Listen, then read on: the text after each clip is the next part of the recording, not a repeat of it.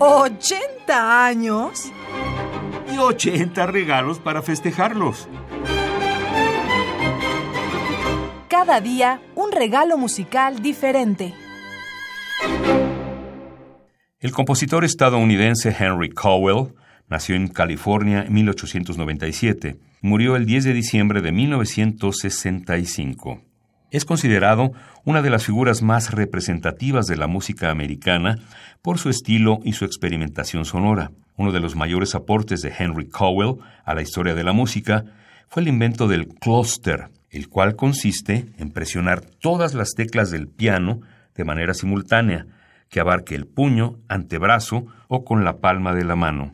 Compositores como el húngaro Bela Bartok y el austriaco Alban Berg pidieron permiso a Henry Cowell para incorporar este recurso técnico a sus obras.